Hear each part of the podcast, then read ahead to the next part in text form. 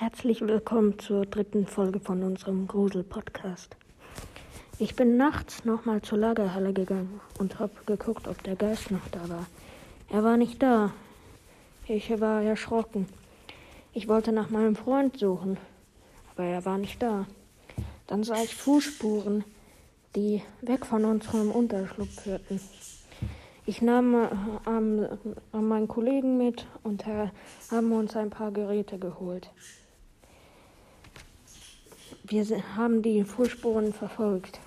Dann kamen wir an eine Kreuzung und ich sah ein Schild, was zu einem Krankenhaus führte.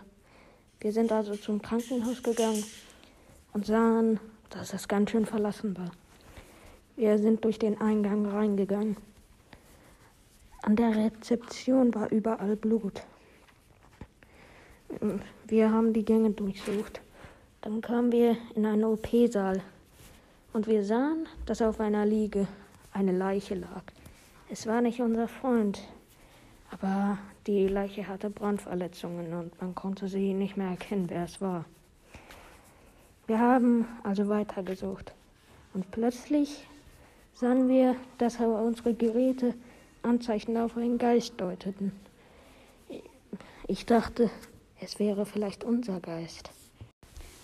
Wir suchten also weiter mit den Geräten, doch die Werte waren viel stärker als zuvor bei unserem Geist. Wir dachten also, dass ein anderer Geist wäre, und die Werte deuten auch darauf hin. Er schmiss alles in einem Raum rum, Stühle, Tische und Teller, die vom Krankenhaus waren. Wir suchten also weiter nach unserem Freund, aber fanden nichts. Wir sahen nur Fußspuren. Der Geist war viel aggressiver als der Geist, den wir zuvor gefunden hatten. Wir suchten weiter nach dem Geist.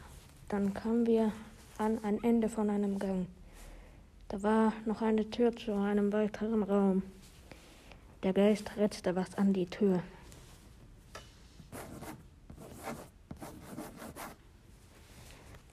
Da stand Lief. Wir sollten also das Krankenhaus verlassen. So haben wir es auch getan. Wir sind wieder zu, zurückgegangen und zurück auch in unser Lager. Nachdem wir dann am Lagerhaus angekommen waren, sahen wir an der Tafel ein Lebenszeichen, denn jeder von uns hat ein Implantat eingepflanzt, wo wir den Herzschlag und Gehirnwerte sehen konnten. Wir sahen also von unserem Kollegenzeichen noch Lebenswerte. Wir suchten uns also gute Geräte aus, um den Geist zu fangen. Denn wie gesagt, er war viel aggressiver als alle anderen Geister, die wir je gefunden hatten. Wir versuchten wieder zurück ins Krankenhaus zu gehen, doch er, hat, er hatte die Tür verschlossen, also konnten wir nicht rein.